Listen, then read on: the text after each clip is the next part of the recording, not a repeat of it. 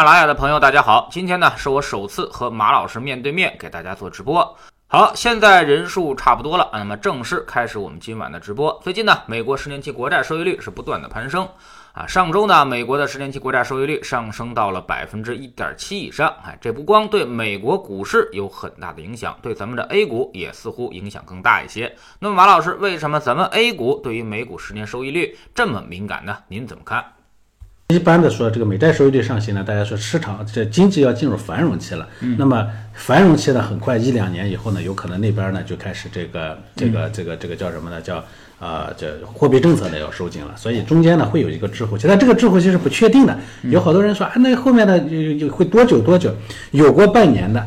有过一年的，有过一年半的，甚至有过两年的。那这个中间呢，究究竟差多久？你不知道。对，走着看，你不知道，谁也不知道。对，它就是 肯定会出问题，但是你不知道这个临界点会在哪里。哎，对对对对对，投资这个东西，咱们说过早的判断呢，就是等于没判断。对，差不多十三年前了吧？十三年前那一波，二零零七年那一波大牛市，那会儿我就是这个经常去去找马老师钱，当然那会儿就是。啊，某大券商的这个基金研究的总监啊，那会儿非常的可以算是行业内的 对大大，所以说那会儿马老师就在研究基金了啊，那么一直研究到现在啊，那么所以说，呃，对于基金投资来说，马老师这个确实是非常的有这个发言权啊，那么他他研究了时时间是太长了，甚至很多，我那天看了一组数据，说百分之五的基金经理持这个。这个这个历经了两轮牛那个牛熊转换啊，大概在十年的这个呃从业经验以上啊，可能可能说，也就是说百分之三可能基金经理没有你干的时间长。对我我跟你呃分享一个例子啊，我之前呢一直说基金经理呢一定要有时间，为啥呢？就是上一轮牛市，我记得零七年五三零的时候，我当时正好在上海，上海跑那个基金公司。嗯。上海的基金公司不都在银城中路上吗？对。然后呢，我那天呢，这个就那天下午，嗯，我正好骑着个车子在那边挨挨家串那个基金公司。我每上一个基金公司，那基金经理不当时都很年轻嘛，刚入行。那个时候呢，因为市场发的特别猛，基金经理又不够，很多基金公司就把那个研究员两三年的那个研究员呢就拉提上来了。对。进一家公司，一家公司脸色刷白，我当时印象特别深刻。我说你们自己都脸色刷白，你让这基民怎么相信你们的投资，对不对？所以真的是得熬过，你得熬过这个经历才。其实没见过，这是最可怕的。他是科班出身，这肯定没问题。然后在别人这身边也经历过某些的这个市场的动荡，没问题。但是你让他主理，这个确实是要经历这个心态的一个洗礼啊。那么老齐原来也是经历过从一个门外人啊，那么从到。记者啊，到这个金融行业的这个从业者啊，到这个股权投资，然后经历过这么一轮牛市，我才知道你自己见多识广了。你自己操作跟这个看着别人去做完全不一样，确实不一样。就来聊聊现在的股市啊。那么最近全球市场啊，那么出现了一个好转，但是这个 A 股这块呢，却始终是在一低位徘徊啊。那么今天啊，又是这个一个下跌啊。那么现在可能很多投资者啊，之前这个。呃，已经是五周连阴了。对于投资者的心态打击是非常大的，不光是投资这个普通的投资者。嗯啊，我们周上周的时候跟基金公司也是做了一次这个这个线下的这么一个面聊吧，他们现在也是感感到非常的这个怎么说呢？非常的不舒服或者非常的担忧，非常的忧虑啊。那么这么一个情况啊，马老师，您觉得现在这个市场情况，呃，做一个判断啊？那么首先我们说这么几个问题：现在 A 股估值高不高？我觉得 A 股呢，总体上来说呢，估值不算很高，但是当然你也不能说非常低。但是你说现在估值呢，因为估值特别高而导致这个回调，我觉得这也说不过去。当然它结构上呢，确实有些品种呢是比较高的，但总体上目前的估值呢，大概跟二零一六到二零一七呢相似的。大家一定要记得一个数据啊，我们现在的估值呢，其实是在疫情复苏之后，总体的经济呢仍然没有完全复苏的情况下，因为估值这个东西是由两层构成的，对吧？价格和和这个基本就是就叫每股盈利。嗯，我们现在的每股盈利，你说回到了抡圆了的时候嘛，它还没有，因为疫情确实还没有复苏到高点，对吧？但是呃，估值呢也没有回到前期的高点，所以从这个角度来说呢，我只能说估值呢不算高，但是你说特别低，像咱们那个时候 一八年底的时候，咱们俩联手呼吁市场的那个时候，那当然是没法比，那个时候确实是便宜啊，只能说中位数。中位数对，啊，估值中位数附近啊。那么现在基本上是一个不高不低的位置啊。那么为什么说不高不低呢？就是说你比二零一九年的年初的时候肯定没法比啊，那个时候市场一片恐慌，跌了一年了嘛。对啊，那个时候大家都觉得这个市场已经没希望了啊，大量的人都已经跑掉了啊。那么你说比特别高，比二零一五年那种高估的状态。也没出现那种状态啊，是那起码最简单的一个道理 就是股民们还没杀进来。这是这一次比较奇特的一个现象，我觉得，嗯嗯，呃，以前呢，咱们的每一次的市场呢，其实就它会形成一个自反馈效应，一旦涨起来以后呢，随着这个股民的资金大量的新新股民的资金进来，不停的推高，所以咱们以前的历次股市都是，嗯，来得快去得快，所以咱们叫叫叫叫叫叫快牛是吧？啊，然后呢叫短叫牛短寻长，这是以前的一个市场的情况。这一次呢，我觉得有个特殊的情况，就是估值还没有拉起来呢，但资金呢其实已很已经已经出现了这个外流的情况啊。对，这个资金出现外流的情况是什么呢？你比如说，我们最近看到这个资金南下的情况很很很普遍。去港股了。哎，去港股了。当然，这是这一次的资本市场跟上一次不一样的地方。以前你确实涨起来也没地儿去，是吧？这次呢，大家一看涨起来，哎，还有便宜的，是吧？这其实是把港股如果跟 A 股拉到一起的话，以前 A 股也出现过这种情况，就新进来的资金会去补那个坑，总去看便宜的。这次我们的视野更广了一点，对，资补资金呢，不光是补 A 股的了，也去补了一下，呃补了一下港股。那这是一个一个情况。那么这个呢，我猜测未来呢可能会，因为港股的这个体量也不小，体体量又比较大，它的估值呢又持续的比较低，而且它还有很重要的是，它受到全球资本的压力。嗯，像你把港股要打得太特别高了，人家反手就开始来割你的韭菜，无数的人在等着割你的韭菜。所以这样的话呢，我觉得它给 A 股市场呢可能会给一个健康的衬托，这个衬托呢会使得我们这个资本市，场我们的这个市场可能会波动。慢慢的涨上去，这其实是我们一直期望看到的状态。哎，我倒是挺开心的。对，其实一轮牛市啊，就刚才像马老师所说的似的，一轮牛市它是一个不断的填坑的过程、啊。对对对那么大家永远去找那个我下一波最确定的一个东西啊，我觉得什么东西确定？比如一轮牛市之初，什么最确定呢？就是利率下降，这些重资产行业啊，那么肯定它它的收益会涨啊，因为这个重资产嘛，它大量的借钱，那么利率下降，对于他们来说就节省了很多的利息钱，那它的利润肯定就出来了。所以说，一轮牛市第一开始的涨上涨，肯定是这些重资产行业啊，这些高负债行业，然后随渐的变成这个金融啊、工业，然后变成这个这个我们说的这个呃周期，然后变成这个这个最后一波呢，在周期之后变成一些消费品。而这次牛市呢，可能说出现一点小的意外啊，那么消费品挪到前面来了啊，包括这个疫情让医药从最后一个周期调到这个这个整个经济周期之前了啊，所以强周期之前了。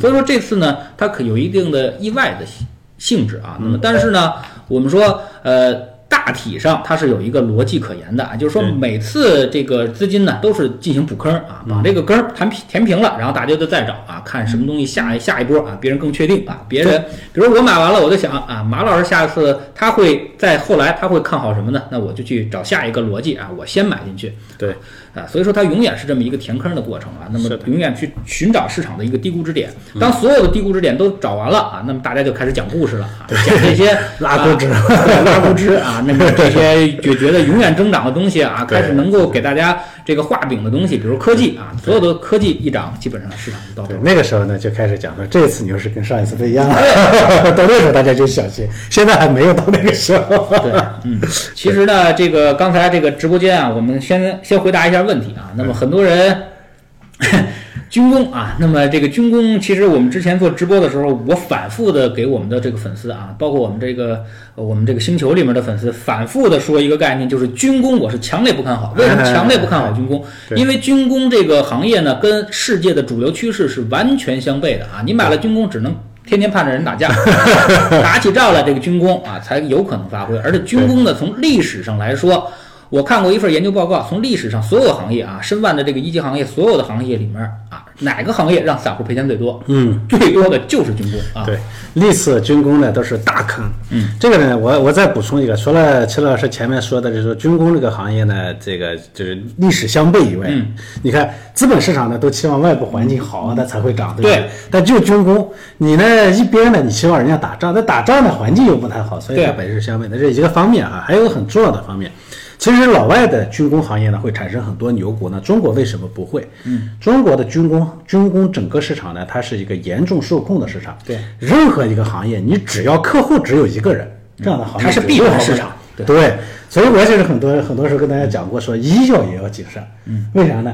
医药这个行业呢，其实总体上它也是只有一个客户。啊，我其实，在钱老师说的这个最好不要碰的行业里头呢，我还再加两个。嗯，除了军工，我是坚决不不不推荐，这个会也也说过很多次。医药呢，我说要谨慎，医药这个行业呢，玩起来不太好玩。嗯啊，另外呢，农业呃农业，嗯，农业呢 有机会在农业这个行业呢，就各种意外幺蛾子很多，而且你不可控。开玩笑，这个养鸡场天上掉下来这死鸭子，是不是？这一下子就。出个鸡瘟这玩意儿，你说谁受得了？是不是？所以这几个行业呢，它对专业投资能力要求都特别高。而军工不是专业能力的问题，军工最好就是别碰。对，军工是典型的大坑啊。但是马老师刚才说的有一点我不同意，就是医药啊，我跟你唱个反调啊，因为直播嘛，平常我们也不唱反调啊。对，医药行业我觉得还是很有前途的啊。但是不是说现在可以投啊？因为医药行业从历史上来说的话，两个出牛股最多的地方，一个是消费，一个是医药啊。特别是那种消费领域里面的医药行业啊，比如说我们说的。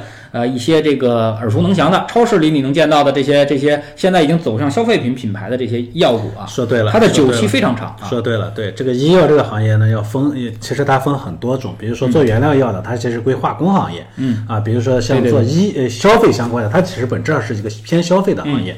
如果是做那个处方药的，就是我前面说的，它是个受控的行业啊，这个要分开。对对对对，然后但是呢，医药行业是因为去年整体我们都知道发生了什么事情啊，疫情让大家对于这个。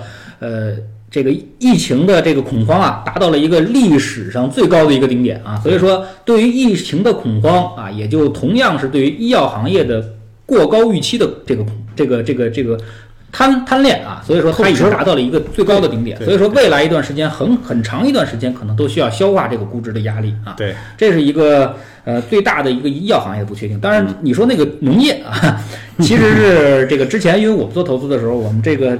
我的老师啊，就跟我们说，这个农业行业啊，就是就散户就尽量别碰了，因为专业投资者都不碰啊。为什么这么说呢？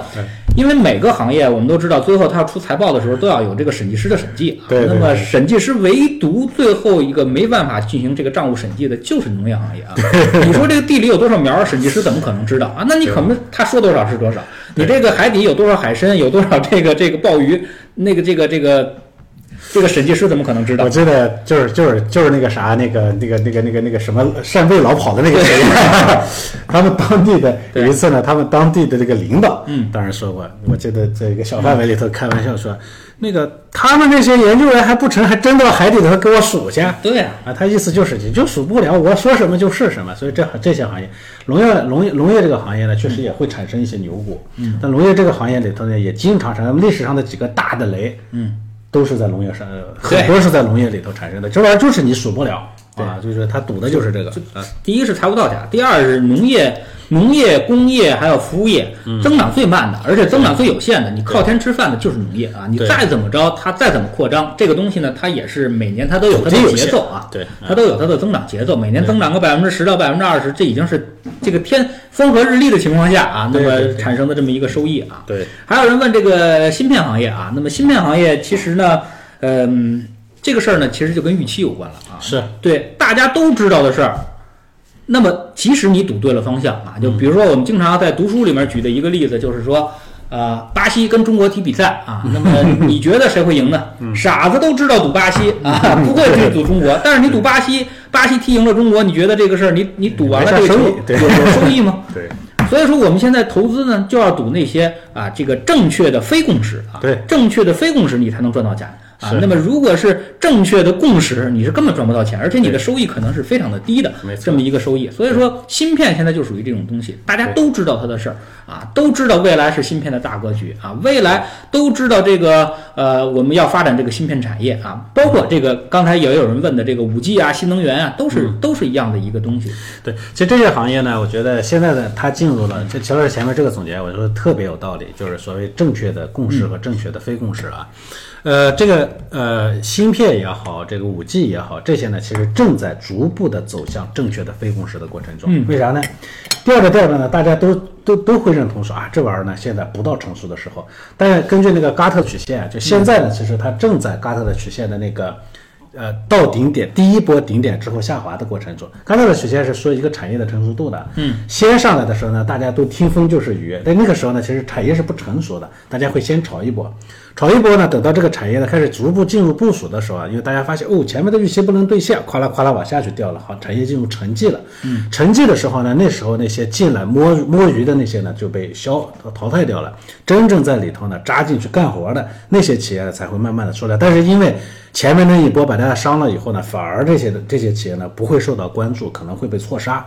对，所以到第二阶段的时候，我们一般的说拿这个渗透率来，比如说五 G，、它的渗透率到百分之十、百分之十五的时候，到那个时候呢，该杀出来那些企业呢，其实已经不好局了。第二阶段才真正的开始，到那个时候。但是那个时候呢，大家可能还在想起来前面哇，这个行业不行啊，前面坑了那么多人。那个时候反而就是你到正确的共识的时候了。对对，就是我们说呢，就是呃，最简单的拿历史来做比较 呃。第一次农民起义是不容易成功的啊，往往是第二次农民起义。这个陈胜吴广起义失败了，刘邦最后项羽就把这个秦朝给搞掉了啊。所以说这个东西都是我们要一定要抓这种第二波上的一个趋势，就第一波一定要把大家。伤伤心伤透了，第二波才会有机会。所以说呢，我们之前这个市场上最热的一门这个基金啊，诺安成长，对，去年啊，那么它这个呃，当时被市场捧得非常高啊。去年七月份之前，因为翻倍了嘛啊，我们后来呢，就是突然夸夸夸往下掉啊，大家都冲进去的时候，它夸夸往下掉啊。对那个时候我们说。市场可能还有一次逆向投资的机会那么这个时候我们还鼓励大家去做一些逆向的机会。哎，后来呢，这个又涨回来了，然后说机会结束了，啊不要再期望着这个芯片创新高了啊。那么现在夸夸又掉下来了，是。啊，为什么这样呢？其实就是就是考虑到大家情绪上的这个波动啊。大家都捧的时候一定是贵了，大家都踩的时候它一定是便宜了啊。对。大家一定要记住这种人这性叫适时的决裂啊，一定要、一定要挑对时期决裂。对，对，所以说呢，这个我们现在啊，再问马老师一个问题啊，那你觉得现在这个市场是处于一个什么样的状态啊？那么这种调整呢，是中期调整呢，还是呃要具有一次相当长时间的这么一个磨底的过程？呃，其实呃，从我个人的感受来看呢，我觉得幅度呢也差不多就这样，中间呢有，但是大家要理解啊，嗯，资本市场的这个下跌呢，它其实对个人的感受不是以大小来论的。这个话说的拗口，我给大家解释一下，就是市场呢先往下掉百分之十的时候，对你来说是没有杀伤力的，但是最后掉百分之二。它对你的杀伤力就特别特别的大，所以不要简单的说，我说到底了，到底的意思说再大幅度的往下调，有可能不会，但是后面的那个百分之二也好，百分之三也好，对你的杀伤可能会特别大，所以这其实是我前面的一直提醒大家说，我认为它快到底了，但是你千万别去抄底的原因。那么为什么？这其实就是第二个，乔治前面问我说 时间。什么叫时间？因为这次的下跌呢，我说了什么原因都没有，就是因为情绪啊，包括像资金的往出往这个南下等等，都是情绪导致的。这个填坑本身就是应有之义，正常的。大家每一轮牛市的时候，呃，第一轮涨完了，大家都会去填坑，这一次只是填的有点远，填到香港去了而已。嗯，那么资金的就这个赚的多了，第一波呢需要这个落袋为安，这本身就是就就是正常的这个这个这个需求，所以下跌。就是因为情绪导致的，而情绪导致的下跌，它不像事件，事件导致的下跌呢，回来的速度会非常快，只要这个事件澄清了、结束了，会非常快。而情绪导致的这个这个这个下跌呢，它一定要等到这个情绪平复了。我也开玩笑，咱们原来老说咱们股民的这个记忆力只有七秒，对不对？但就算是七秒，你也得给他七秒，让他去平复心情。所以一般像这种级别的回调呢，中间的这个情绪的平复和遗忘，到大家呢再把信心捡回来，短则。啊，一两月、两三月，长则可能就得四五个月，甚至半年。所以这种这这时间上，大家一定要有有有有记忆。那么今年年初呢，二月份咱们开始往下调，快一点四月份，对不对？慢一点可能就到六月份左右。这个信息，而且这个中间呢，就像今天这样的，哐当一下又给你掉个一点几个点，是吧？这种情况会非常非常普遍，大家一定要理解，这就是惊弓之鸟。惊弓之鸟的时候呢，一涨起来的时候呢，他觉得哎不敢不敢追。你看最近涨起来没有交易量，对吧？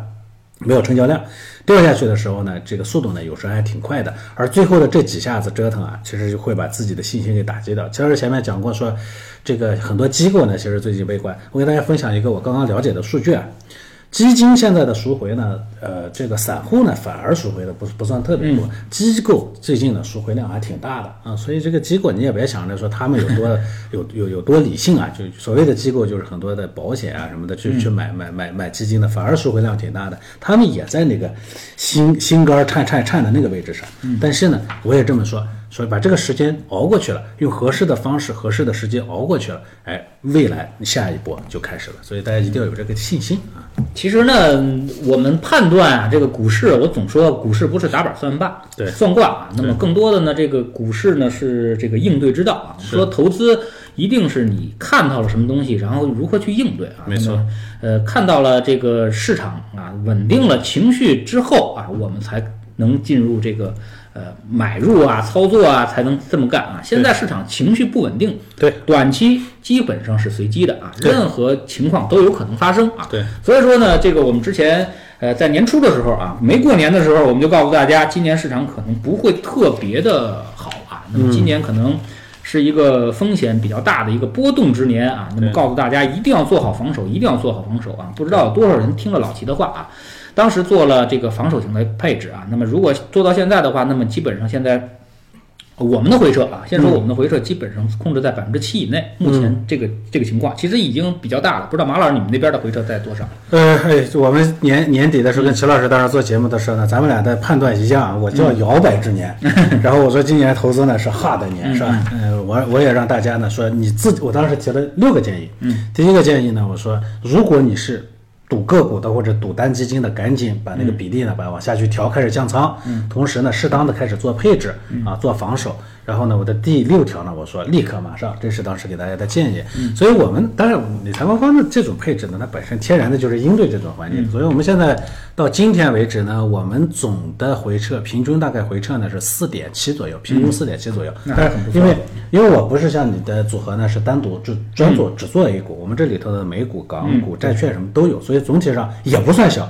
四点七的，其实也不算小了，但是相对其他的那个这渠道，像基金的动不动百分之三、二十、三十这种情况来说，那就是毛毛雨了。对，啊，对，其实呢，就是现在呃说点儿这个实际的啊，那么就是现在如果你拿住组合啊，或者你之前这个持有热门基金啊，那么拿到这个时候就别再动了啊。那么我们之前说，如果让你我们说上涨的时候，你可以进行调整啊。那么如果现在都跌到这个份儿上了，你就最好已经别再动了啊，因为呢，呃，这个时候市场不稳，而且最暴力的那波下跌可能已经过去了啊。那么现在就是如果你要有钱啊，那么先拿住了，也现在别再买了啊。对因为现在我们说市场并不稳定啊，你不知道下面还有多少，或者说是这个稳定期在什么地方啊。那么我们一直在等这个呃，我们叫。地量的一个水平啊，那么等地量，等这个每天的波动幅度小于一啊，那么这个时候呢，我们才能判断市场基本处于稳定啊。在这种稳定的时候，我们才去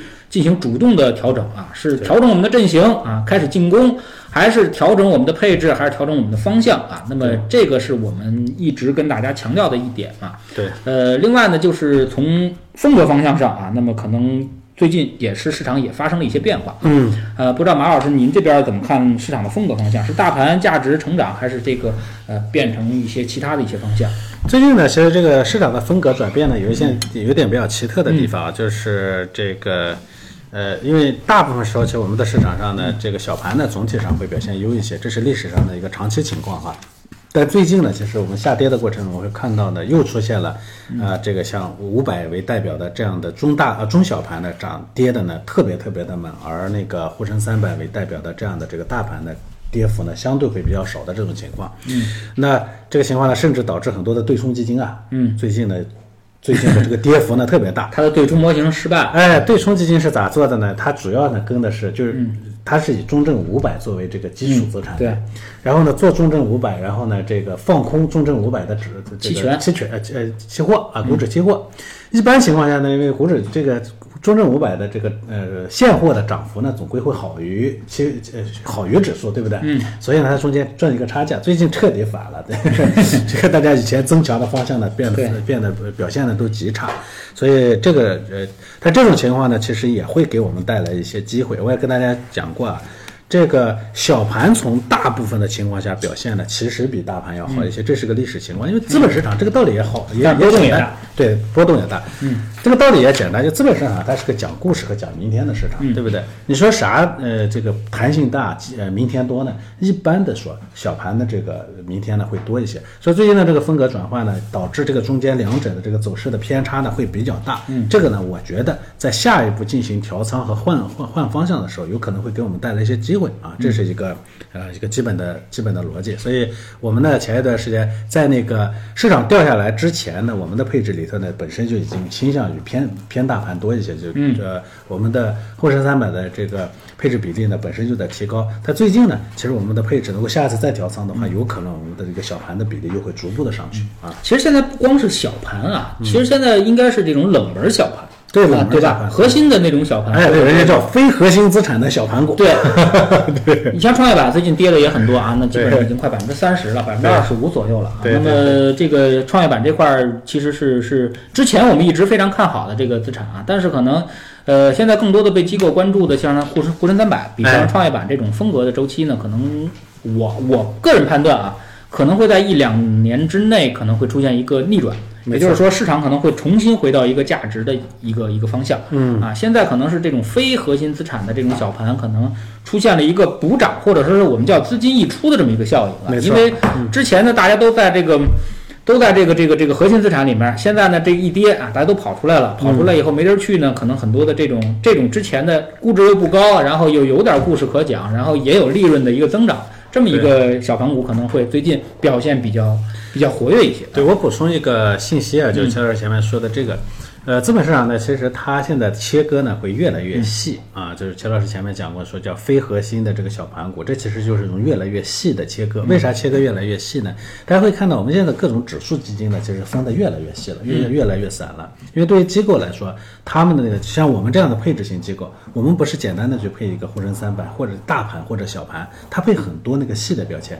这些细的标签呢，其实都对应于细的这个资产。所以呢，大家在这个配配资产的时候，如果说你自己要做配置的时候呢，就不要简单的光说那个配一个沪深三百或者配一个什么。其实沪深三百里头一部分资产可能永远都不值得配，但是也有一部分资产可能非常非常值得配。啊、对这中间呢会有特别大的分化。嗯，对，现在是这种市场的分化比较细啊。那么今天我们也看，按照这个整个的市场的细分的这么一个呃四大模块啊，金融、嗯，周期啊、成长、消费啊四大四大模块啊。那么来划分的话，您现在更看好哪些？呃，首先我其实不是很看好金融啊，这个跟呃行业里头大家觉得它便宜，但是我我总觉得中国的金融行业呢，目前的竞争生态下，它只会越来越受打压，这只是我有个基本的判断，就是我说未来我们可能国内呢面临最大的压力是金融放开的压力，嗯。啊，因为对于人家来说，人家在这个领域要收割你，这就是它最 最强的领域，所以呃再加上我们的金融领域实在太能挣钱了，我们的银行啊那个利润率高的简直是。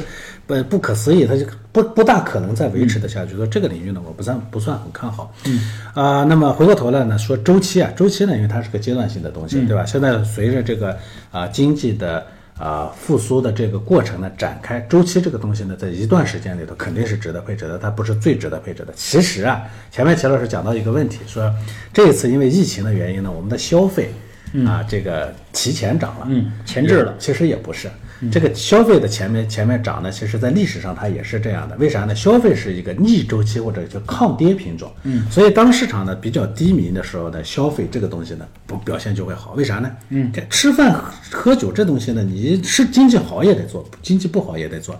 所以周期呢，一般它会经历两波，第一波呢，就市场的比较低迷的时候，不太好的时候。第二波呢，就叫后周期品种，就等到市场呢真正涨到后面了，没啥可涨的时候，那时候为啥会涨呢？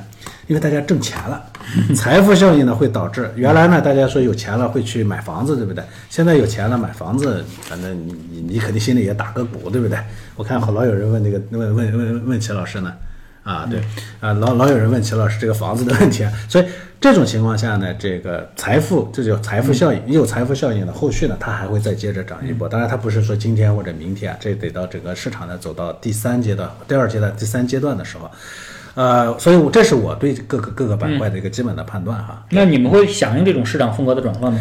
理财魔方呢，其实对这种长周期的市场风格转换还是会响应的，但是对特别短期的风格转换呢是不太响应的。你比如说像齐老师刚才说到的这个，在啊、一个长周期的变动过程中的四大周期、四大板块的这个这种，我一般也是会响应的，因为它能跟得上。但我们的响应呢，会呃，就是本身因为它是个配置嘛，不会特别早的去响应这一点啊，基本上等到这样好，谢谢啊啊，所以我们也会响应啊。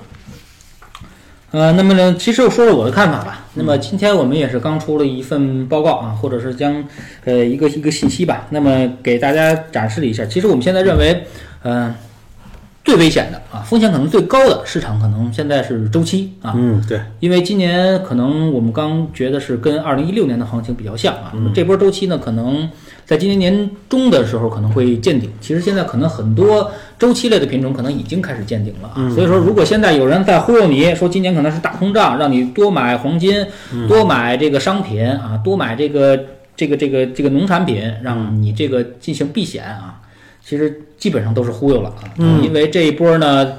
呃，周期不会是特别大的周期啊，对，哎，特别补一下这个肖老师刚才说的这个问题。我看最近好多那个有些自媒体呢，都在忽悠大家说是一个超超级这个叫通胀，超级大通胀。千万别相信这一点，不大可能有有有商品这个东西呢，它有两重属性，一重呢是资金的这个呃洼地，它还有一重你得有需求。这一轮的需求没有那么大的情况下，你非得说它是个超级周期，哪来的超级周期？对不对？啊，这轮周期呢，可能已经基本上，嗯，周期品的这个价格可能已经开始见顶了啊，所以说大家千万千万不要在这个周期上恋战啊。我们说了啊，这个这个。呃，开年之后的第一个礼拜，我们说了这个周期一定要开始止盈了啊，那么包括有色也是啊。那么周期这个东西啊，只要一个到头了，你无论是挣钱还是赔钱，你都要出来，因为这周期这东西呢，它不会有这个长期的这个效应，说时间是你的朋友啊，它一旦过了这个周期，它一定会下来，然后下一波很久对，它一定是呈周期性的波动的，所以说这个东西它一定一定不能恋战啊。对，那么相反的，这个成长现在我们觉得跌下来这么多了，它可能反而变得稍微的安全一些。这个我认同啊，非常认同。对，对，然后金融呢，长期来看，它确实是所有这个板块里面收益最低的板块啊。金融长期来说收益最低，但是呢，唯一的一个这个好处啊，就是现在金融安全。便宜。比便宜啊，它估值足够低啊。是但是消费呢，反正很多人都看好消费，但是我觉得这个消费啊，刚才马老师也说了，他可能看好这个长期的一个发展啊。长期我不怀疑，但是短期来看，可能消费还是贵啊。在我的印、这个估值体系里面，消费还是贵啊。现在基本上还没有到这个这个这个我的这个起码是这个价值逻辑里面，特别是以白酒为主。对，周呃消费呢，它呃，我我前面讲了，说在那个市场比较低迷的时候，那个时候呢，消费股是普涨的。但是到第二阶段或者第三阶段的时候呢，那个涨呢，它叫可选消费的涨，到时候呢，它会分化啊，所以大家一定要理解这个，就消费它有两两层的投资逻辑。嗯嗯，马老师咱们边吃边聊啊。好好好好，哎，别客气啊！那个 欢迎您经常来我们家里做客，也欢迎各位。对，我们经常要到秦老师这边来。嗯对对对，那么说最后一个话题啊，那么这个最近啊，这个支付宝上上线上线了一个新功能啊，就是可以看这个这个这个基金里面啊，到底哪些投资者赚了钱，哪些投资者赔了钱啊？不看不知道，一看吓一跳啊！就跟我们之前的判断是一样的。是是是，很多热门基金呢，这个净值一年时间翻了百分之一百二，但是一看呢，投资者百分之八十赔了钱。这个事儿呢，其实马老师已经说过很多次了。对，啊原来他们不信，你知道吗？我是老不信。对，啊，这个事儿呢，其实我们周一的时候也分简单的分析过啊，嗯可能他他的算法逻辑啊，据我猜测啊，可能就是按照这个规模来计算的，因为这只基金呢。六月底的时候是一百八十亿的规模，而到现在呢，这个十二月底的时候已经变成了六百七十亿的规模啊，所以说膨胀了百分之七十到八十，对，所以他就自然的认为百分之七到八十的人是赔钱的，哎，不是，这这个数据这个情况呢，我大概还侧面了解了一下。嗯，他是根据他那个在他的平台上的，这这只是他的平台啊。嗯，在他的平台上的实际数据可能实际数据抓取。对对啊对，基金公司会把这个核心数据开放给大家，不不不，这不是啊基金公司，是那个在嗯这个渠道上交易的客户。因为理财魔方有人看到我们的客户在我们这儿的盈盈亏情况，所以这是个实际数据。那那所以这个数据是非常有参考价值的。嗯，我我去年呢，我记得我跟乔老师有一次做直播的时候，我说今年这么好的行情，去年年底的时候，嗯我了解的行业里头的数据是平均。盈利的概率呢不到百分之五十，当时他们有人跟我统计个数据是百分之四十九的人盈利的，百分之五十一是赔钱的。我当时呢觉得这个数据已经够黑色夸黑色幽默了，是吧？嗯。但是大家都不信，结果刚刚说的这个数据呢，真的都有点超出我的预期。嗯，实实话实说，超出我的预期。我把一些热门的、不非热门的，我呢大概统计了一下，总体上连百分之五十都不到，真是连百分之四十九九都不到，比这个呢还要低。所以这种情况呢，我觉得实在是，但从逻辑上来说的这个事情呢，我跟齐老师做节目的时候说过很多次，它不奇怪。基金的收益率跟你一毛钱关系没有，可以讲是吧？我们投资者呢，收益率那玩意儿不能当饭吃。为啥呢？你不能去买，就比如说今天我去买个苹果是吧？来来来，我给你，我给你百分之五的收益率，你看这个人家要不要？人家不要是不是？人家要钱，钱是什么？钱叫收益，收益等于基金的收益率乘以你投进去的钱。假如刚才说了那个里头的秘密，前面是一百多亿，突然变成六百多亿了，人家涨的时候你不在，人家涨起来了你才里头，这就是典型的例子。我觉得原来老给大家举那个例子，就是一九年的当时的某。前三甲的某只基金，嗯，这只基金呢，在一八年就一八年初的时候呢，当时规模大概三个多亿，到一八年底的时候呢，规模只剩几千万了。为啥呢？一边呢是赔了，当年呢又赔了百分之四十嘛，一边加赔，再加上资金的资金的跑，使得它的这个规模呢，从三千三个亿呢掉到了几千万，只有七千万左右，等于两点三个亿呢不见了。这中间呢其实是赔了多少呢？赔了一点二个亿。嗯，那么第二年呢，这七千万呢哐哐涨了，当年涨了百分之百百，它涨了百分之百，你也就涨回来七千万呀，对吧？前面赔了这一点二个亿，所以最终一里一外，人家基金的收益率呢是百分之二十几，两年算下来。投资者呢，最后赔了五千万进去，这就是这个故事游戏里头的特点。所以我一直跟大家讲，我说为什么大家的大钱不能去做这种这种游戏？因为这个游戏最终的结果它就是挣不到钱的，这它天然的它就会导致这样的东西。所以我们一直跟大家说说，买这种基金单基金可以，嗯，你你就要追坤坤也好，是追什么这个谁谁也好，没问题，你可以去玩一下。但是这种只能用小钱，只能用小钱。所以我们这叫小赌怡情，大钱呢你还得稳妥的选择合适的方式。所以就是我我我做理财魔方呢，我原来一直给大家灌输一个观念，我说叫小钱买基金，大钱买理财魔方。大家不能理解，说你老说你们那个为什么要放大钱？那理财魔方去年还老被人家 diss 啊，说你们收益率不高，我去年跌百分之七点四五嘛。对，到现在为止回头一看，我们去年百分之九十二的用户是盈利的，对吧？人家基金呢是收益率很高，那收益率它没有用，我反复的给大家讲，它没有用。那只有这样的，虽然它收益率不高，但是稳妥的方式才能把大钱放进去。我一直跟大家说的，说我的客户百分之七十的钱你可以放在理财魔方里头，小钱你这样再去博那个基金的时候，你是可能还反而在基金上挣到钱了。哎，我也跟好多人讲过他那个故事，就是原来我的那个朋友是吧？这个这个因为拆迁呢，突然得了两千万。嗯，我给他百分之七十的部分呢，做了个基础配置，百分之三十部分就我你爱咋玩咋玩去。回头过了就就零七年的时候，我就我原来跟齐老师讲过这个故事。那家伙来了以后呢，说百分之三十的时候赔了，当时他还抱怨我，他你怎么不早让我把这百分之三十放到那百分之七十上去呢？那我不都赚了吗？我说我要真让你放到百分之七十上去，这全你就赔了，因为啥呢？因为你百分之三十的折腾，才让你保护了百分之七十的部分，百分之七十的部分稳妥，使得你有精力去折腾百分之三十。最终呢是百分之三十赔了，可百分之七十挣了呀，对不对？最终结果一一理一算，他还赚了两倍。所以后来他也不提这事儿了啊。这其实就是一个大钱和小钱的关系啊。其实呢，这个东西呢，主要是呃，我们说风险控制的问题啊。那么控制回撤才是我们做投资的这么一个最重要的一个因素，因为人嘛。都有人性啊，所以说人每个人不可能这个完全的规避人性。嗯，看到跌百分之三十下去，别说你了，我都慌啊！谁能不慌呢？那是真金白银啊！很多人都说这个这几天市场跌了这么多啊，那么你们赔的钱，你觉得是这个按照几个月工资来计算？那我赔的钱可能更多呀，我可能按按照别墅计算的，可能赔掉几个别墅啊。那么对于这个来说，你说我能不慌吗？所以说这个东西呢，肯定一定是心态，一定是这个极其。我跟很多人说过。其实，如果你算你家里头的所有钱的话，赔百分之十五是大部分人的极限。你别说说说什么专业投资者呢？你让专业投资者把他全部身家砸上去赔百分之十五以上，你看看他慌不慌？人人都慌，我都我我我肯定慌。嗯，反正我不知道别人会怎么样。我都做了这么多年的投资了，我也我肯定会慌。所以说呢，就是我们说半天啊，就是为什么不让大家去赌这种单只基金啊？就是一定是这个道理啊。那么告诉大家。呃，你要规避人性啊，不要去考验人性。我们总说，考验人性永远是你会感到失望啊。那么人性呢，这个经不住考验，经不住，完全经不住考验。那么你你你你你在人性面前，因为。你你肯定是想跑的啊，那么这么跌了这么深啊，很多这个基金已经跌百分之三十下去，你说你能不想跑吗？肯定是想跑，因为还不知道它跌多深。这想想都是我的血汗钱，我能不害怕吗？追涨杀跌不值得羞耻，我觉得这是非常正常的事情啊。很多人都说，哎呀，我是这样做了，人家说别让我别这么做，我这么做了，我真是很丢脸，一点都不丢脸。我觉得我们现在要做的呢，就是不让自己的这个人性底线被触发，对，这才是我们最重要的一个。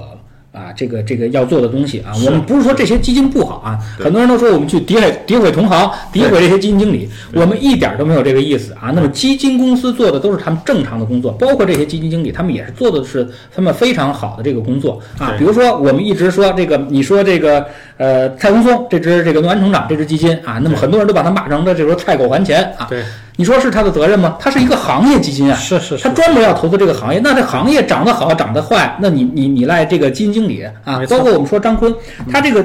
这个这个易方达蓝筹啊，那么他一直就是做这个白酒医药这个行业上的消消费类消费蓝筹这种这种行业的，没错那他现在跌了这么多，跌了百分之这个二十下去，那你说基金经理不好吗？他一直是这种投资风格的，所以说不是他不好，而是市场环境发生了变化。对，啊这其实就是开玩笑说，你是肚子疼，你非得说人家的感冒药不好，这个东西你菜刀没有好坏之分，啊你看你怎么用它。啊是如果你是低的点的时候去买了张坤的基金啊，那么现在已经是发财了。是对吧？如果你是高点追张坤，那么肯定你现在是这个被套严重啊。所以说张坤没有错，错的是我们的择时和投资能力。投资的问题在我们自己，而不在于基金本身，所以我们完全没有诋毁基金和同行的意思。嗯我们只是说，大家应该学学正确的投资方法啊。对，怎么去投资这个基金呢？第一，我们说买的便宜，这是第一。第二，那有人说，那现在怎么办？现在这种不高不低的位置，我们没有那么大的胜算，那么就应该使用这种资产配置的方式啊。我们有多大的这个把握，出多少牌啊，下多大的注，这就是我们最重要的一个呃这个投资的一个逻辑和一个理念。就跟你你玩这个赌博游戏是一样的，你是每把都跟人赌生死吗？啊，你每把都跟人赌生死，那你在赌场里面肯定是死的会很难看啊。对，大家可能打过德州扑克啊，德州扑克里头呢，每把都 all in 的那个人呢，一定是很快就能去出数据的，嗯，这个大家一定要理解。所以里头呢，精确的计算这个筹码的那个人呢，最终才能活到最后。所以我特别认同这个齐老师前面说的这个观点。我其实一直说，呃，我们解决问题呢，我们会怎怎么去解决这问题啊？这第一个呢，就是齐老师前面说的，说资产配置一定要做资产配置。这一点上，很多人说我钱少，能不能不做资产配置？我说你只要想挣钱，你就得做，多挣钱是多钱少没关系，因为只有这一种方式是最终能把钱放到自己口袋里头的方式，这是是不击溃你心理防线的方式。对，所以这种方式呢，我觉得是，但确实有一些人，嗯，他的那个他的这个容忍度是非常非常高的，比如他有一小部分资金，这种呢是是是是可以去可以去做。其实他在他的心里也是在做资产哎也在做资产他那个钱是很少的一部分钱。对所以说对对对我我我这里面就是在星球里面，很多朋友都问这个老齐啊，说这个。突然发现啊，自己在银行里有某只基金，这个发现十几年赚了十几倍。然后呢，我说你这个基金有多少？大概有一千多块钱吧。对，我说当时你为什么不多投点呢？说多投了，我估计就不会忘掉这个大对，户了。可不，所以，这就这就是一个问题，你就是因为钱少，你所以说才能够拿得住啊。是，所以这个配置啊，它跟钱多钱少其实是没有关系。这个东西呢，你只要想挣钱，它就必须得做好资产配置。我觉得这是第一个。第二个呢，一定要就咱们前面反复说的，不是张空不好。啊，不是人家这个这个这个松松蔡松松不好，这大家都其实挺好。那么合适的，你要你要根据你自己的需求呢去定制。张峰的这个产品呢，如果放到合适的人身上，他是一定能挣到大钱的。比如说我要买张峰的，我肯定拿得住。像我这种万事看淡的这种人，说实话，我买谁的，我在在我心里都差不多。这种呢，你你是没问题的。所以要根据你自己的个性和特点去定制。所以我说，第一要配置，第二要定制，第三呢，一定要伴随时服务。其实我觉得，我跟齐老师呢。我特别特别佩服齐老师的一点是，呃，其实你你做这个呢时间也这么长了，是吧？这个基本上这个中间呢，昼夜不休，你基本上连假期都不休的。对我对对对我记得我基本没这叫什么歇过？其实本质上你说跟着这样的一个体系呢，一直往下去走的时候，这就叫伴随。你说你说过两年以后，你很可能忘了齐老师说了什么了，但是这种不停的交流的过程，使得你。成功的度过了你最艰难的时光，最终走出去的时候，其实他说了什么都不重要了，真的是不重要。但是我们成功的走过去了，这是最关键的。所以我觉得第三个叫伴随式的服务，嗯，这其实是我觉得核心的解决的关键。当然，你前面所有的这个配置也好，解决方法也好，它必须得足够的稳健，足够的安全，回撤控制的得足够的好。这种情况下，你把主要的钱放进去才足够踏实，对不对？所以这其实是我一直说。我说实话，做理财文化我还是很有，嗯，我是我是我是我是我是真有真有情怀在认真的做这件事情。我们都有情怀啊。对其实原来我们在这个在做这个自己创业之前啊，我们就原来就是做的就是财务管理这个行业啊。那么有钱人其实也是这么干的啊。嗯。他们人家几个亿啊，几个亿的身价，大部分钱啊，或者说多一半的钱，肯定都在固收市场里面。跟你开个开个玩笑啊，嗯，对，我们呢最近呢有投资人，我们我我我们在我们在不停的融资嘛，嗯，最近呢有个投资人呢跑来这个要要做做尽调的时候，他问个问题，他说那个这个这个这个我们公司呢有个有个有个隐患，嗯，这个隐患是啥呢？他觉得这个这个，因为他知道我财务自由，相对是比较、比较轻松的，他觉得做这个事情呢又这么辛苦，然后呢这个又财务自由的，这这个这个不稳定啊，哪天哪天不干了。我说，你看，这你显然就低估了我们我们那个同事呢，跟他说，你显然低估了他们这些人的这个想法。对，所以做这个事情呢，我觉得还是要把一个合适的方式呢推给大家。这就是也是我一直在一直在坚持在这个事情上呢，无论多难，我都会坚持做下去的原因。大家可以去试一下啊，下载一下理财魔方试试啊。嗯，其实呢，就是呃，刚才我们只说了一个啊，那么就是说让你的这个仓位分配起来啊，那么有固收在这儿撑着啊，你的这边这个波动呢就会小一半啊。另外呢，就是你这个固收呢，不要老小看它，觉得它是个牛市里的拖累啊，因为它是你的后备军啊。我们古代打仗我们都知道啊。最关键的就是你的后备军啊，你的后备军有多少，你决定了你这场战战役的这个胜利的这个程度啊。是，如果你总是把后备军都打出去啊，那么轻轻松松的就把这个后备军所有都都派上场啊，对，那你就变成了这个案板上的肉啊，你就变得毫无办法。是啊，这就是我们打仗的一个最大的一个忌讳所在。对，所以说呢，呃，我们做资产配置的一个根本原因啊，就是我们第一是把波动率降下来，第二我们永远有后手。是啊，这个是我们可以在低点的时候更多的买入啊，这其实呢就是相当于你拥拥有了一个抄底的期权。是，但是很多投资者朋友呢，尤其是刚入市的投资者朋友呢，总觉得这个现金啊它咬手，总是想把这个钱马上的就给买买进去啊。我有点钱我就问我买什么，我有点钱就买什么，恨不得恨得恨不得呢这个。刚从某个地方止盈出来了，赚了一大笔钱了啊！你告诉我，我今天要买点什么啊？马上就得买买出去啊！这是一个投资上的大忌。对，大家应该记得巴菲特的这个著名的规则是吧？永远不要满仓，手里永远要有现金是吧？这个历史上呢，就肖老师刚才打说到这个排兵布阵啊，历史上的那个。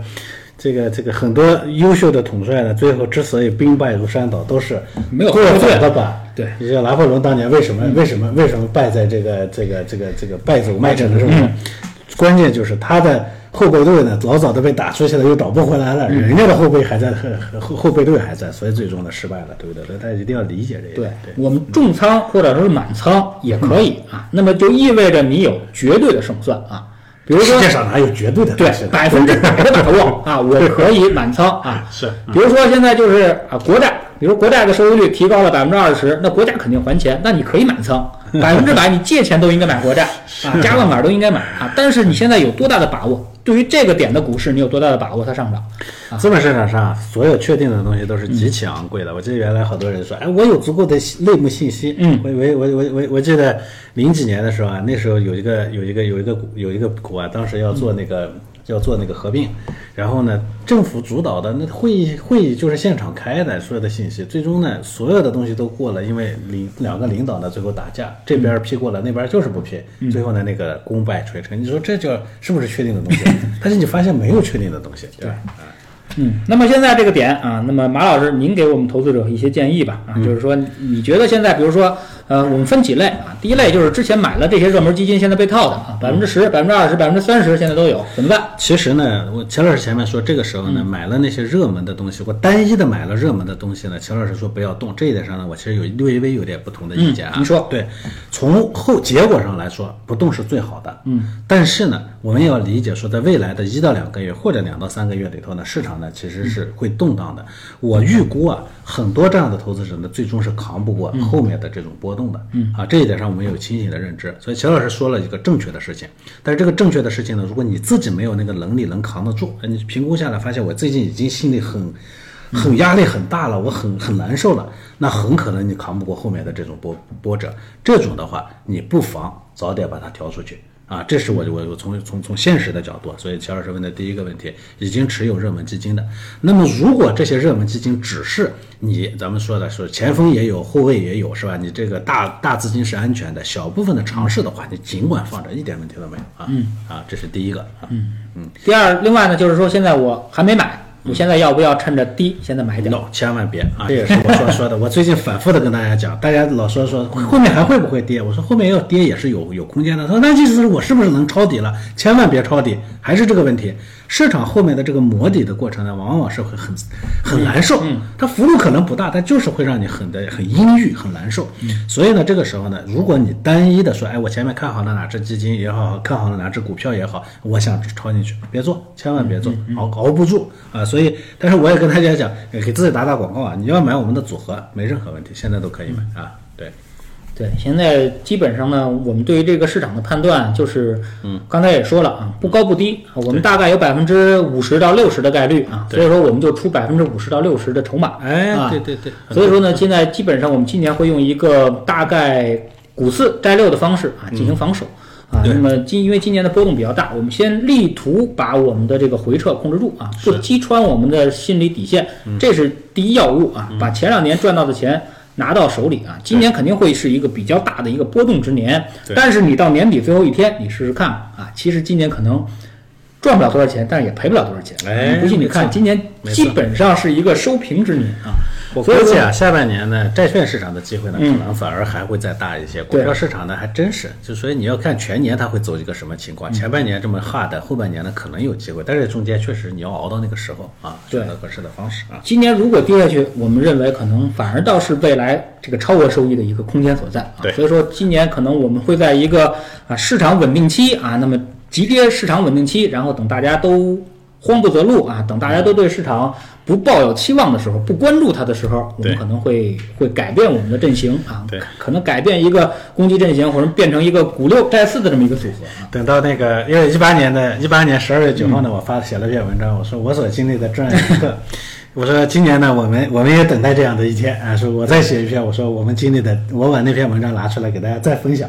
对，但愿啊，但是经历这样一个过程呢，虽然不美妙，但是从结果上来看，这个时候其实是反而是最好的时候，所以大家一定要静待这个时候的来临。对，其实做投资做的久了，你就会发现市场涨跌总有规律，哎，涨涨跌跌它每年都会发生。对啊，那么我们把第一，我们要把自己的这个筹码控制住啊，就是说我们有多大的这个。能力啊，就做多大的这个这个筹码的投资，嗯啊，有多大的胜算就压多大的注啊，这是第一要务。第二要务呢，就是我们把周期看清楚，嗯，有些明显的坑啊，我们就不要再去踩了啊。没错，去年的时候我们看好周期、顺周期的机会和业绩改善的机会啊，看好中小创，我们也做了很长的这个布局啊。那么今年大家都赚到钱了，也都很开心啊。那么现在告诉你没有机会了啊，未来可能。风险大于机遇，所以说我们要小心周期上的坑啊。这点呢，就是大家一定提醒大家啊。那么顺周期行业包括什么呢？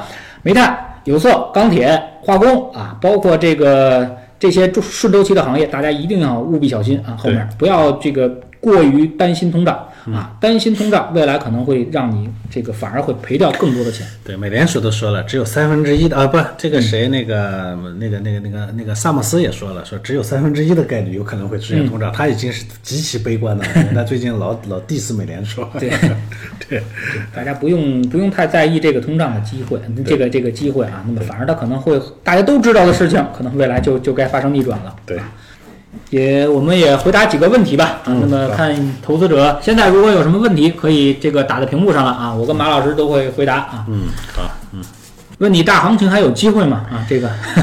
你看是多久的机会？其实我还是坚持认为，我认为呢，我目前的整个行情呢，在一一轮特别长的和特别大的这个牛市周期里头，但是，嗯，它不在明天啊，所以这个大家一定要理解。所以大行情有没有机会？如果你想的是投两年到三年的话，绝对在机会里头；如果你就投一个月、两个月的话，那就没没没在机会里头啊。所以所有的东西它跟时间有关。嗯嗯。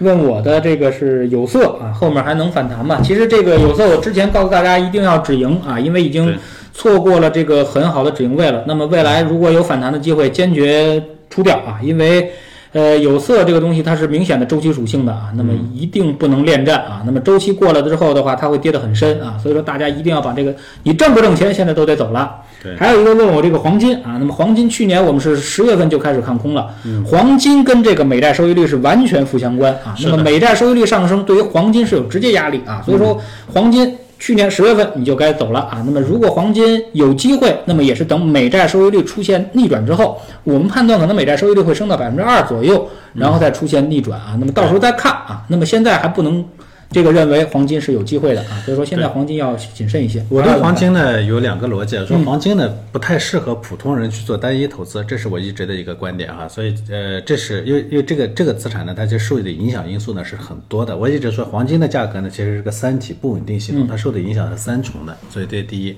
第二呢，如果从资产配置的角度呢，黄金呢它是它它它是因为它是个稳定剂，它与很多资产的这个走势呢是负相关的，所以它可以稳定一些资产。所以其实，在我们的配置里头呢，从去年呢。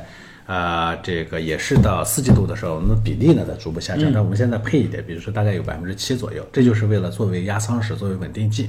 所以看你的这个投资逻辑怎么去去界定。如果你自己去单一的去做黄金，千万别做啊！这个我说实话，就是尤其是现在这个环境下，肯定是不合适的。而且我也特别认同齐老师前面那个判断，美债的收益率有可能会抬抬到百分之二左右啊，这是个大概率的事件。因为美联储觉得美债现在不成问题，他不在乎嘛 对对对所以说他这个东西就后面会有一些这个这个这个还会上涨的机会啊。对，嗯。这里面还有问券商的啊，那么马老师你怎么看券商？券商呢，最近呢，其实市场呢，因为这个交易就成交量在下降啊，所以这个对天券商来说天然是不利的，所以券商肯定会伴随着这一轮的这个中间的这个低迷期，这个中间呢肯定机会不大。那么是真真正什么时候来？假如我还是认为说，呃，这个牛市呢可能是三到四年的这么长周期的一个牛市的话，那可能等到地量的时候，大概就是你应该进入券商的时候。嗯嗯，其实我倒跟马老师的观点不同啊，我们其实熟悉老齐在这个星球里面人都应该知道，我是券商，我是坚决主张是右侧投，因为左侧完全没有确定性。对对。在我的研究里，无论怎么投券商啊，用 PB 也好，用 PE 也好，估值券商都没有估值的逻辑。啊。券商这个呢，倒也有一个有的好处呢，就是它的那个指标呢是清晰的，它投它的指标清晰的，就是那个市场的交易量起来了，你再去投也不晚啊。所以说你就去做右侧嘛，对你你你的左侧是没有办法判断的，而且券商是天生的反人性行业，是。啊，市场不好，券商的业绩就更不好，业绩更不好，券商就更不好啊，所以说它是一个反人性逻辑，你一定要在它的右侧去去可以去跌是 double，涨也是 double，对，这 就是它如果有牛市大牛市来，券商一定会涨啊如果没有大牛市，那么券商它涨什么时候涨，我也不知道。哎呀，我们都有深刻的印象，零五年那一波的是对的中信证券，我的天哪，这是仅次于这个对江西铜业是吧？所以说券商呢，大家就不要猜了，因为左侧你基本上也很难猜得清楚啊，你就等着它右侧涨起来了，你再去买。对，还有人问这个军工，说知道齐老师看不上军工，还在问军工，那看不上你还问军工对吧？军工这个就是个坑嘛，所以就就就不是，靠最近啊的就是。老有人觉得这个这个咱们的这个社会不安宁，所以老有人呢还是在赌这一波。就无数人死在这个上面，就是觉得世界不安宁。我跟你说啊，世界是安宁的，但世界也永远不安宁啊。所以回头来看呢，这些年呢，我们不停的在不安宁过程中，但是你说要动刀动枪啊，那跟跟远没到那个时候啊没到那个时候。然后这个问五 G 啊，问这个半导体啊，问芯片啊这些行业啊，那么还能不能回来？嗯，您觉得？我觉得能回来，但是这个回来的时候呢，不是在在在当下啊。我我我其实对五 G 呢有些另一些看法啊。五 G 呢，我我我看最近的各种研究数据啊，它的渗透率呢在逐步的到那个位置上，大概百分之十五到百分之二十的这个位置上。所以我其实一直认为今年很可能会出现五 G 的，呃，就像当年那个四 G 的时候的，像这个音音视频直播啊，类似于这样的爆发性应用的是应用，我觉得五 G 可能快要出现了，但是它不是今年会今年会突然爆发，而是那些业态今年有可能会出现。所以开玩笑啊，说实话，你可以不投五 G，但你可以投五 G 里头的一些伴生性的行业，不过不是在股市上，你可以在在这个一级市场上呢去找一些相关的品种。哎，这个我觉得今年有可能会出现。我开玩笑，我都能想象到的，比如说虚拟现实，对吧？啊，当然开玩笑啊，咱们不知道是什么啊。五 G 呢，就是等它跌透了吧？对我觉得跌跌不动了，一个月不创新低啊！我有一个指标叫做一个月不创新低啊，对一个月整个 ETF 啊，那么拿 ETF 做做标杆，一一个月不创新低，再我们再看。对，从现在来看的话，五 G 没有什么投资的价值啊，因为太贵，还是太贵啊。这个东西你买的贵了，它总总归是一个比较大的一个坑啊。对，还有问房地产，我我是非常不看好房地产的啊，我因为也不看好我我也不买房啊，所以说非常不看好房地产。那马老师怎么看？我也不看好啊，所以 因为不看好房地产，老被别人数落。我真不看好，不看好的原因也非常简单。最近呢，因为这个一二线城市呢，确实房子呢有一又又又有点涨啊，好多人又开始蠢蠢欲动。啊，这个东西呢，你不要，我一直说，房地产市场的上涨都是下跌过程中的小浪花，也就是说，不是下跌过程中的，就是整个大趋势向下的过程中的小浪花。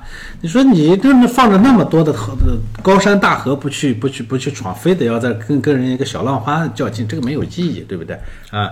呃，随便问问这个，你看北京的这个这个地区吧，就说据说房价最近还在涨是吧？你看海淀的房子呢，要是小一点的，可能出手还比较快。你别的区域你试试，你看你能不能快速的出去，打九折差不多，对吧？没有意义嘛？你说你打九折的话，你中间算上你各种成本，你能挣钱吗？不挣钱的，对不对？啊，其实房地产啊，我们有过研究啊。那么房地产的这个上涨周期啊，尤其股股票啊，说的是股票。嗯，房地产的上涨可能跟政策调控是有关的啊。政策放松期，房地产的股票很容易涨。嗯，政策只要调控啊，那么这个房地产的股票就基本上很难涨啊。对，或者说是它就涨幅要远远落后于市场平均水平。嗯，那么这样的行业你还去做它干嘛呢？啊，尤其现在是坚决的这个房住不炒，基本上露头就打，而且是不断的有政策施压啊。对那么你对于这个房地产的行业的这个整体的逻辑啊，它可能就出现问题了啊。所以说它很可能已经变成一个夕阳行业。你这个高度政策性的行业，你还非得跟政策作对，你这是想什么呢？对不对？所以这个逻辑上是不对的，对。游戏传媒啊，那么也有人问到游戏传媒行业啊，那么这个传媒行业呢，其实是比较困难的，因为没有什么确定性。对啊，传媒行业呢，我想未来呢可能会产生很多好的投资标的，嗯，这但是还是这样的，其实它跟医药呢是有些相似性，就这个里跟农业有些相似性。这个行业呢研究要做的足够的扎实，足够的深。我知道很多做传媒行业的这个研究员啊，说实话。对那个研对对那个股票的研究的深度，研究那个细致程度啊，远远超过其他的一些行业。因为这行业也一样的，跟农业一样。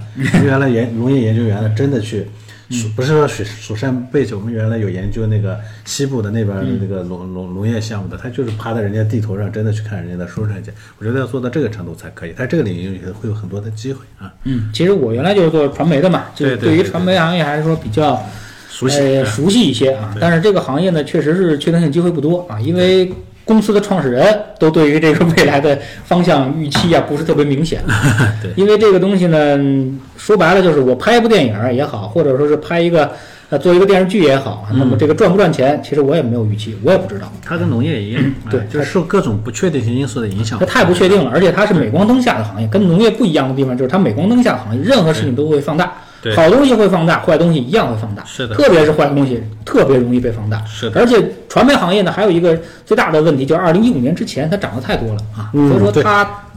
它之前这个太辉煌了，所以说现在它出现了一个均值回归的一个现象啊，所以说这个嗯未来不确定啊，但是我觉得你要想定投可能差不太多啊，因为它毕竟估值比较低了嘛，而且跌了这么长时间了，所以大家都不看好的东西，它一定也便宜了。对，呃，很多人都疯了啊，那么基本上说光伏又是一个热门行业，光伏你怎么看？对，光伏呢，就跟前面的这个五 G 啊，这些都是一样的。当然，我其实最近呢，好多人呢都在这个说这个碳中和啊，说说说这个概念啊，我也给大家讲了，我说碳中和呢代表着中国在能源行业的一次革命性的机会。它这个革命性的机会指的是十到十五年的这样的一个时间时间周期上，因为大家会看到说中国呢，二零零六零年呢要把所有的化石燃料都要去掉，人家说的是二零六零年啊，不是二零零六年，对吧？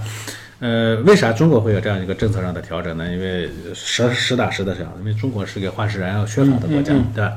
而能源，人类其实所谓的文明的进步，就是能源使用方式的进步啊，这个是一定要理解，对吧？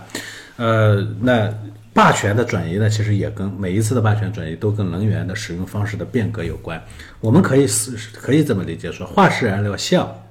啊，这个非碳燃料、非排放燃料的这个啊，这个这个能源的转移呢，有可能会是一次机会。而在所有的新能源领域里头，中国呢基本上都是领先的，包括荷兰。嗯，所以这个情况下呢，中国一定会推动这件事情。但是这个推动这个事情，它是个战略，它不是个战术，懂懂这意思啊？所以我其实并不建议大家的闻风就是雨。这个里头呢，如果大家再去投的话，有可能又会重蹈那个嘎特的曲线的第一阶段啊。呃，一百万该怎么配置？配置拿魔方举例，这是我们的投资人问过的，是吧？我我我这个这个问题倒要给大家说一下，对我其实一直跟大家讲说配置？嗯，对，七十呢，七十万呢配在智能组合上啊，这是这是这是大钱的逻辑啊。三十的部分你甚至都可以不配理财魔方，你可以随便去买点基金都可以。当然，如果非得要配理财魔方的话，我们的热门组合、低估值智能定投都可以啊。我觉得这是一个基本的。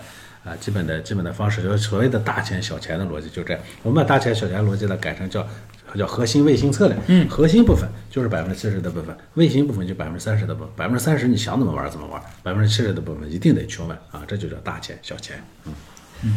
其实对我们来说呢，就是五年不用的钱啊，最好才能进入权益类市场啊。对太短的钱最好不要进入啊，因为你买债券的话，它进出的话，它如果时间太短，都有都是有成本的。不过我们最近发现一个问题啊，那个乔老师，这个大家跟你探讨一下，就是我们发现呢，其实很多人呢对钱究竟什么时候用，他没有一个特别清晰的概概念对这个是一个现实的问题。为什么我说大钱小钱七十三十呢？其实也是因应这种需求。如果你自己对自己的钱的使用期限有非常清晰的认知的话，确实五年以内的钱不要进股市，这真的不是一个好的选选择。对，因为股市它是这么一个东西，就是你越短期的时候它越不确定，哎你要放到长期它越确定啊。对，这叫流动性溢价啊，就是说你的钱如果能放的时间越长，理论上你就应该多挣钱。这是那个耶鲁基金的大大卫斯蒂斯文森他的这个逻辑，说我的基金为什么多挣钱？因为我拿的都是低流动性资产，天然的它就应该多挣钱。对为啥我能拿低流动性资产？我是捐赠基金啊，嗯，这个钱不用啊，对不对你长期不用你你你你你你随时得等等等着赎回，所以你天然就拿不到。我的优势就在这儿，所以我应该多挣钱，是吧？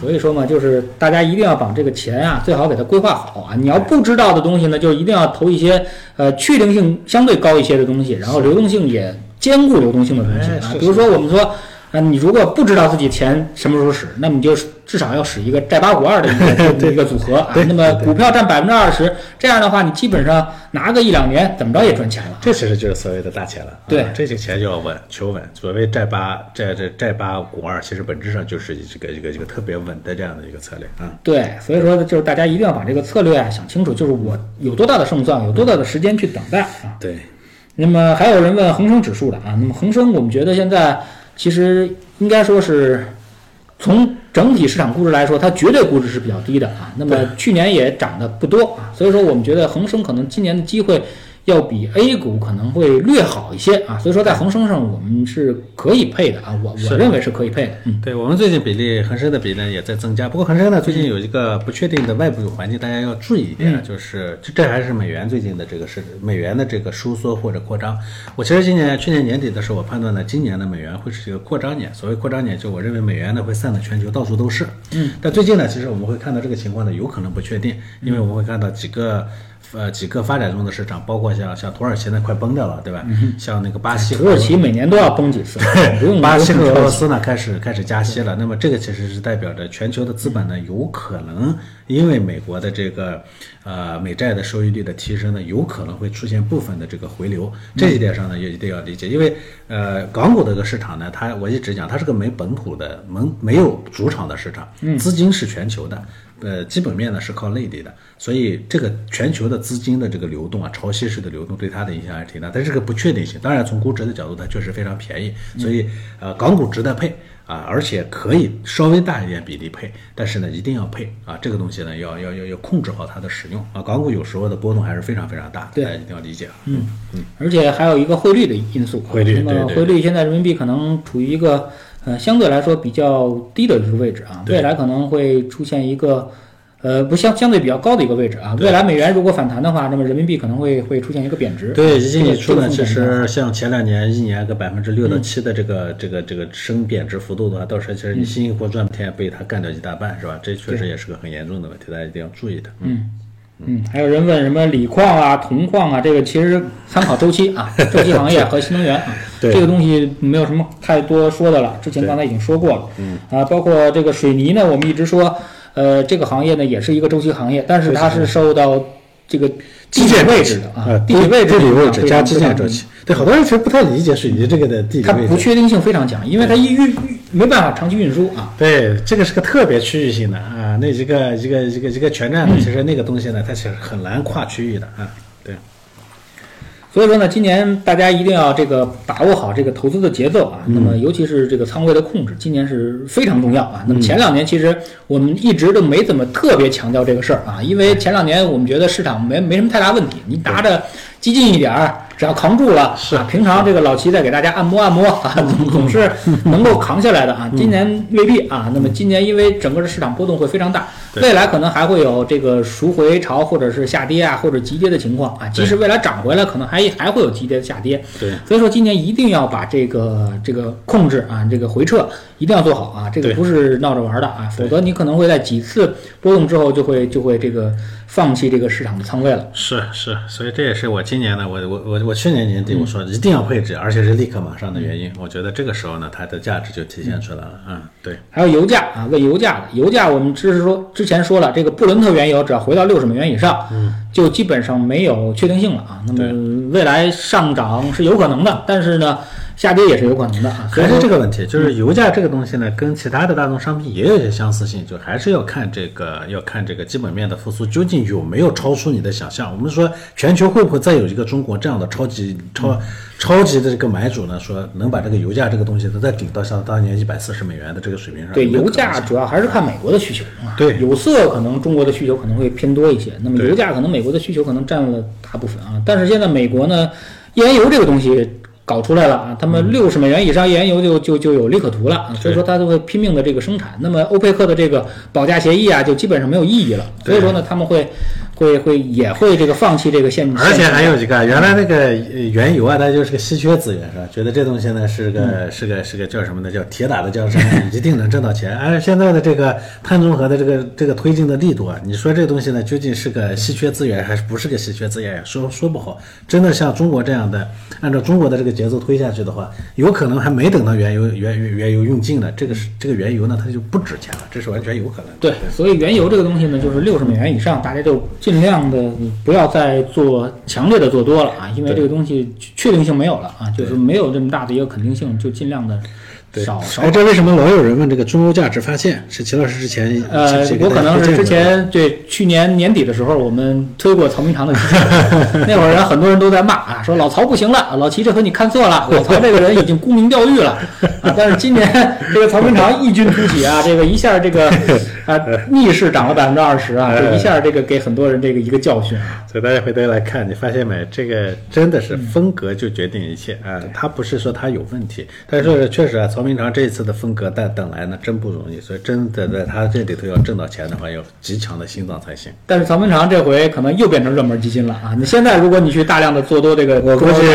未来可能又又该又该老曹同学呢，前两年的觉都睡特踏实，关键又睡不踏实了。对，曹明堂现在也逐逐渐的变成这个热门基金了，而且前两天我看他写篇文章说，什么什么样的人千万不要买我，我觉得他很焦虑最近。对这中欧现在已经把它当成这个这个 招牌了，又开始拿它出来这个这个宣传了啊。哎所以说这个其实大家可以多看看兴全啊，我觉得兴全那几只基金还是比较有良心的啊。这这个不能这么说，不能这么说，说的对，他们是比较谨慎的，做的相对比较谨慎，尤其董承飞这几个人啊。对，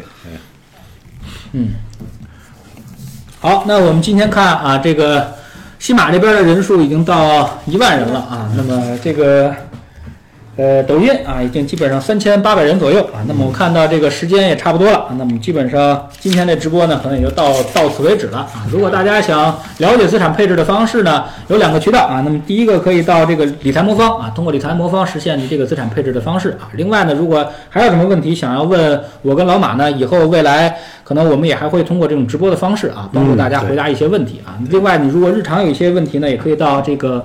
呃，智星球啊，那么找这个齐俊杰的粉丝群啊，我们也会在里面解答日常的大家投资的一些问题，包括看我们的这些啊组合的一些方式啊。那么其实我们跟大家的互动还是很多的。那么所以说，呃，大家在投资中有什么问题，其实可以随时来找我们啊。那么老徐经常说，就是我们收的钱并不是这个这个配置的费用，或者是咨 咨询的费用，我们收的是按摩费用。按摩费，基本上你在市场扛不住的时候啊，找我们来聊聊天儿啊，基本上你也就啊，这个心态能够转好。我我倒特别希望呢，说实话，咱们俩单可以单独做一期，也不不不做什么内容的讲解，就是做互动。哎，我觉得这个效果真的是很好。其实直播的最主要的就是互动。对，你们随便问啊，随便什么尖锐的问题都可以问。对我和老齐呢，相对好一点呢是，第一呢，我们行得正啊，所以心里头还是比较踏实的。我们不拿什么任何好处。对对对对，这是一个。第二个呢，就是确实在认真做这件事情，我们两个人都在认真做这件事情。第三呢，这个呃沟通的过程中呢，心态都比较平和，对吧？对，所以大家可以可以可以非常非常非常畅通的去交流啊。对，要不再回答几个问题吧？